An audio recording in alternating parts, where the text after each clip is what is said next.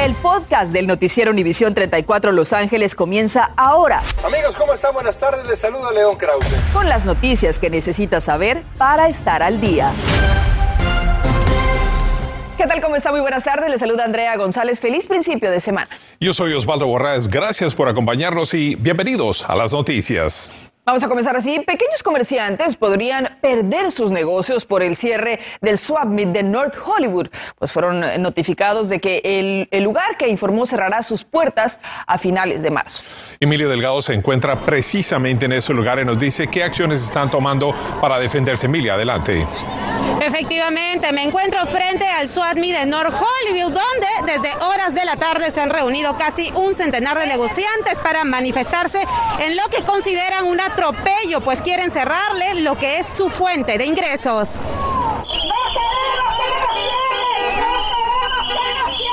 Tengo 19 años trabajando aquí y nos quieren cerrar de la noche a la mañana. Yo de esto vivo, de esto mantengo a mi familia.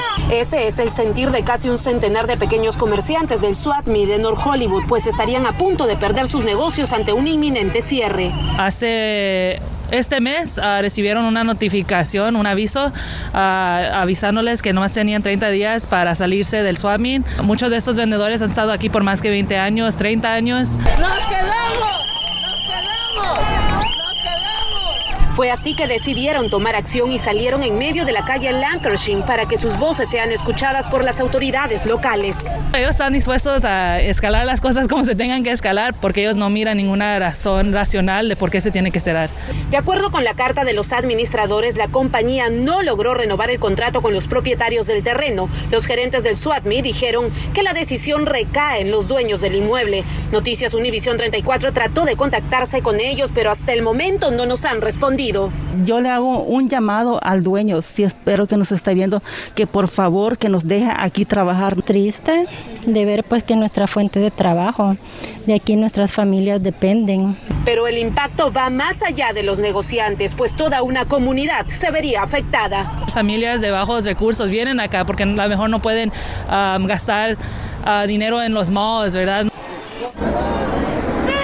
El 31 de marzo vence el plazo para que desalojen. Ellos nos dicen que no se van a quedar con los brazos cruzados y van a seguir llevando a cabo manifestaciones como esta. Mañana van a llegar hasta la oficina del concejal del distrito número 2, Paul Gregorian, para entregarle las solicitudes en busca de apoyo.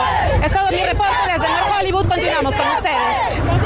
Gracias, Mili. Por supuesto que nosotros vamos a seguir investigando y cambiamos la dirección de la información porque queremos advertirle sobre los cada vez más frecuentes atropellamientos en Los Ángeles para que tome precauciones al cruzar las calles. La policía busca a tres conductores envueltos en tres atropellamientos que dejaron a dos personas sin vida y una gravemente herida. El primero ocurrió el sábado en Koreatown, el segundo el viernes en el Boulevard La Ciénaga y Baldwin Hills y además siguen buscando a quien atropelló a una mujer de 61 años en el centro de la ciudad de Los Ángeles. También buscan a dos hombres que cometieron un asalto en una casa de Studio City hoy a las 8.30 de la mañana en la cuadra 4200 de la avenida Babcock. Según informó la policía, no hubo heridos, aunque los sospechosos llevaban por lo menos un arma de fuego. Los hombres huyeron en un sedán BMW Serie 5 plateado. Hasta ahora no hay descripción de los atacantes. Y hace apenas unos minutos fueron arrestados dos hombres armados que se atrincheraron en el interior de un edificio obligando la evacuación parcial de un vecindario en la ciudad de Commerce. Por lo menos uno es un sospechoso de homicidio, según los negociadores que acudieron a la propiedad situada sobre la cuadra 2300 del Boulevard Atlantic a la 1 y 20 de la tarde, donde se irrumpió también el tráfico y muy cerca de la autopista 60, aunque esta no fue afectada por este operativo. Y escuche, ya es un hecho. Esta mañana el alcalde de Los Ángeles firmó la ley que reducirá los límites de velocidad en varias calles de Los Ángeles y en el Valle de San Fernando. Claudia Carrera, quien ha seguido esta historia desde que se presentó como un proyecto de ley, nos tiene los detalles. Estoy orgulloso de firmar la ordenanza es así como en horas de la mañana el alcalde de Los Ángeles, Eric Garcetti, con su firma legalizó la ordenanza que reducirá la velocidad a 5 millas por hora menos en varias calles de la ciudad de Los Ángeles y también en el Valle de San Fernando. Una propuesta que nosotros les presentamos aquí en Univisión 34 el mes pasado cuando el ayuntamiento aprobó esta acción con el objetivo de evitar más accidentes y atropellamientos a transeúntes. El manejar a alta velocidad en Los Ángeles ha quitado la vida de aproximadamente 250 personas cada año. Esta medida es ahora posible luego que por medio de una ley el Estado de California le cedió el poder a las autoridades locales para hacer cambios a los límites de velocidad de sus jurisdicciones, basándose en reportes policiales que mostraban un incremento en accidentes vehiculares. Precisamente yo me encuentro en la intersección del Boulevard Valley Circle con la calle Bell Canyon, una de las tantas calles que disminuirán su límite de velocidad de 45 a 40 millas por hora. Ningún padre debería preocuparse por qué su hijo no llegue a la escuela. Ninguna persona debería sentirse en peligro cuando camine en su vecindario. Con esto, funcionarios esperan poder evitar fatalidades y es que según datos del Departamento de Transporte, un peatón atropellado por un vehículo que va a 20 millas por hora tiene un 90% de probabilidad de sobrevivir, pero esta probabilidad disminuye a un 10% cuando un vehículo viaja a 40 millas por hora. Y para una lista completa de las rutas que serán alteradas con un nuevo límite de velocidad, puede visitar la página lacity.org, cambios que entrarán en vigor durante las próximas semanas. En el Valle de San Fernando, Claudia Carrera, Noticias, Univisión 34. Y le damos la noticia cuando ocurre y tenemos imágenes en vivo de una vigilia que realizan trabajadores de la salud en el Día Nacional Conmemorativo del COVID-19 en Los Ángeles para honrar a los trabajadores de salud que han muerto en la pandemia. Hay torres con nombres de algunos de estos héroes y también se recuerda a pacientes que han fallecido. El evento se lleva a cabo en el 5480 de Ferguson Drive en instalaciones del SEIU United Healthcare Workers. Y precisamente hablando de las pérdidas de vidas debido al coronavirus, el número de muertes a nivel mundial ya sobrepasa casi los 6 millones increíblemente, lo que indica que la pandemia que entra en su tercer año está lejos de terminar. Según la Universidad Johns Hopkins, las muertes son 5.997.994 hasta ayer, mientras en algunos países como Estados Unidos ya se están eliminando algunas restricciones, en otros siguen los altos niveles de contagios y desafortunadamente muertes también. Y escucha, uno de cada tres residentes en California recibe cobertura médica a través del programa Medical. Y durante la pandemia se relajó el requisito de elegibilidad para que no se interrumpiera su cuidado médico. Sin embargo, Julio César Ortiz confirmó que se reactivarán mecanismos que podrían dejar a millones de beneficiarios sin cobertura. Julio, adelante, buenas tardes. Andrea, muy buenas tardes. Será el próximo 15 de abril que podría terminar este beneficio que le ha permitido a millones poder contar con cobertura médica. Entre 2 a 3 millones de californianos podrían quedarse sin cobertura del seguro medical si el gobierno federal no renueva los subsidios de emergencia implementados por la pandemia. El Estado no debía dar de baja a personas inscritas en el programa de medical. Eso quiere decir que durante estos dos años estas personas pudieron mantener su seguro médico sin tener que verificar sus ingresos. Una persona elegible para el medical tiene que ganar anualmente 17.609 dólares por año o 36.156 para una familia de cuatro. De ganar más, los subsidios permitían que la mayor parte de la población aún continuara elegible. Empezando el verano se mandarán las notificaciones de posible cancelación. Las personas van a tener que otra vez aplicar o mandar su información. Pero como te digo, puede ver que hayan ah, habido cambios estos últimos dos años. Si las personas ganan un poquito más, tal vez ya no califiquen. Pacientes de clínicas comunitarias como esta en Panorama City se mirarían directamente afectadas, pues el 60% se beneficia de Medical. Y el cuidado de la salud que necesitan.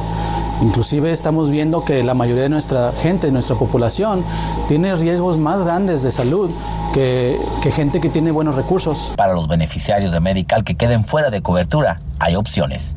El tipo de programas que tenemos aquí se llama sliding fee. Ellos, ellos pagan basado a lo cuanto ganan y usualmente son de 45 dólares a 65 dólares. 150 mil beneficiarios del programa de seguro médico Cover California también podrían perder su cobertura al inicio del próximo año si no se mantiene el subsidio federal. Y si usted recibe medical, lo primero que tiene que hacer es actualizar su domicilio en caso de que se haya mudado en los últimos dos años y lo puede hacer visitando el sitio de internet medi-cal.ca.gov y sus ingresos ha aumentado si es más alto, empieza a buscar una alternativa en caso de que pierda la cobertura de medical. Andrea, regreso contigo al estudio.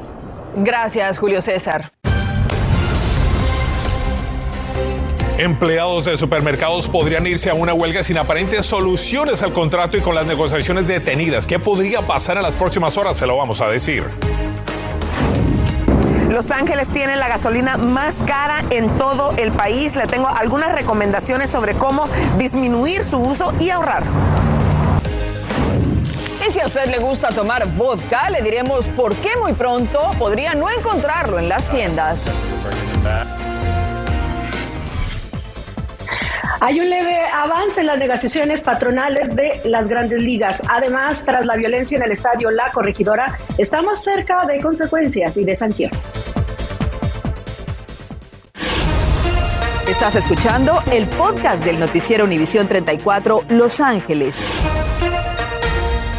Qué bueno que continúa con nosotros. Seguimos pendientes de la lucha de los empleados de supermercados de la que le hemos estado informando. El contrato ya venció a la medianoche y crece el temor de que estalle una huelga, aunque se espera que continúen las negociaciones con la esperanza de que se evite un paro laboral que afectaría tiendas como Albertsons, Gelson's y Pavilions, Ralph's, Stater Brothers y Vons.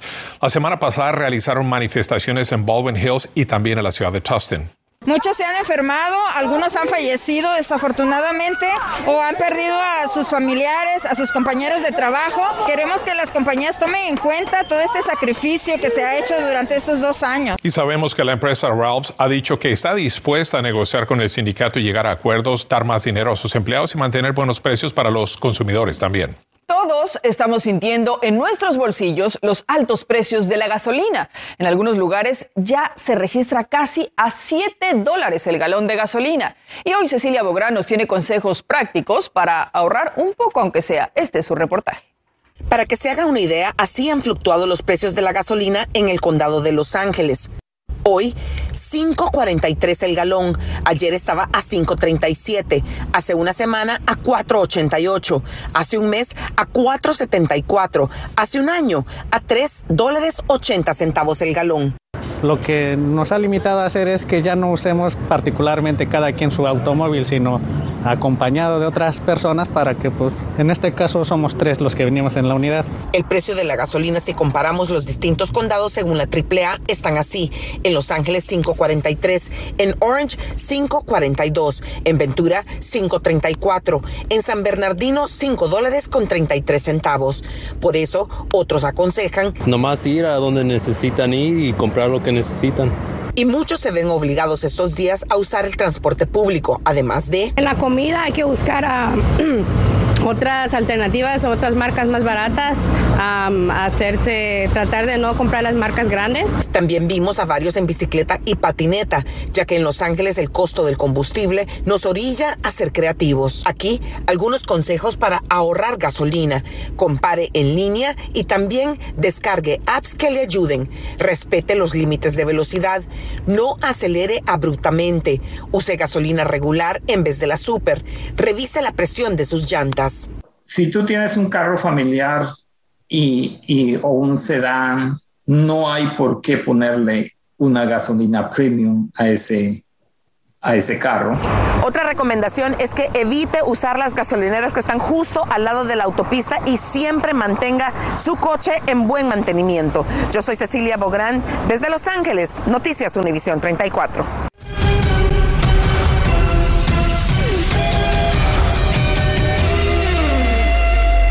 Es tiempo de ir a los deportes con Diana Alvarado. Diana, pues seguimos impresionados con lo que ocurrió el sábado en el partido entre Atlas y Querétaro y nos tienes información adelante. Gracias, muy buenas tardes. Imágenes reprobables, de verdad, que están generando bastante incertidumbre. Hoy se reportaron los jugadores de El Querétaro a entrenar quebrados emocionalmente. Eh, no hay una eh, clara visión de qué es lo que vendrá, si vendrán sanciones, si vendrá la desafiliación para el mismo conjunto. Hoy hay un plantel sensible, un plantel con, temor, con amenazas, cuando el plantel realmente no estuvo involucrado en ningún acto de violencia ni, ni, incitando a que pasaran estas cosas. Hoy chicos que, que vienen a entrenar con, con una lágrima, con el dolor de, escuchar a su hijo decirle papá no quiero que vayas más o que juegues más a la pelota. Tiene que haber represalias, obviamente que es así. Eh, creemos en la justicia, creemos en que la gente que está capacitada para analizar eh, lo que ha pasado lo está haciendo de la mejor manera y, y nos tenemos que atener a lo que, a lo que salga. Este martes, dueños de equipos se reunirán para determinar sanciones y el futuro en tema de seguridad, no solo para el Querétaro, sino para toda la liga. Autoridades aseguran que no hubo decesos, pero aficionados que estuvieron presentes aseguran que sí. 23 de 26 heridos han sido dados de alta. Los grupos de porras no tendrán cabida de visita en ningún estadio. Y las grandes ligas están dispuestas a aumentar el impuesto de lujos y los jugadores ceden en otras áreas. El bono de arbitraje también, así como el salario mínimo, fueron temas en las conversaciones de este día. Ambas partes están cerca de un acuerdo de lotería amateur para incentivar la competencia. Aún hay otros temas que están en la mesa. Hasta ahora las primeras dos series de competencia se han cancelado. Estamos pendientes de estos dos temas, pero yo creo que este martes iba a ser un día histórico en el futuro y en la seguridad del fútbol de México. Continuamos. Continuamos con el podcast del noticiero Univisión 34 Los Ángeles.